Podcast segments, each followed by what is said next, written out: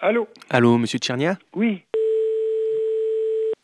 Juste pour vous, vous situer à Arte Radio, donc euh, ce sont des reportages euh, à la demande en fait. On arrive sur le site internet d'Arte Radio et puis on clique pour écouter le reportage, on peut revenir en arrière ou avancer. euh.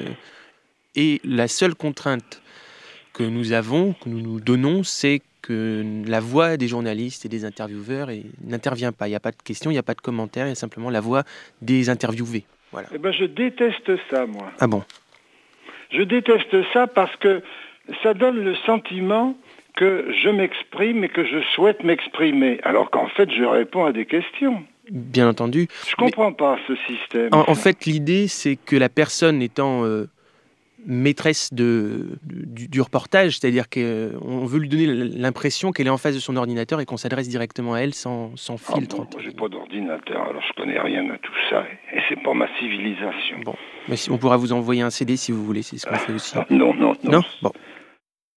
Sur Arte Radio, on n'entend pas la... Merde Pardon. On n'entend pas la voix des journalistes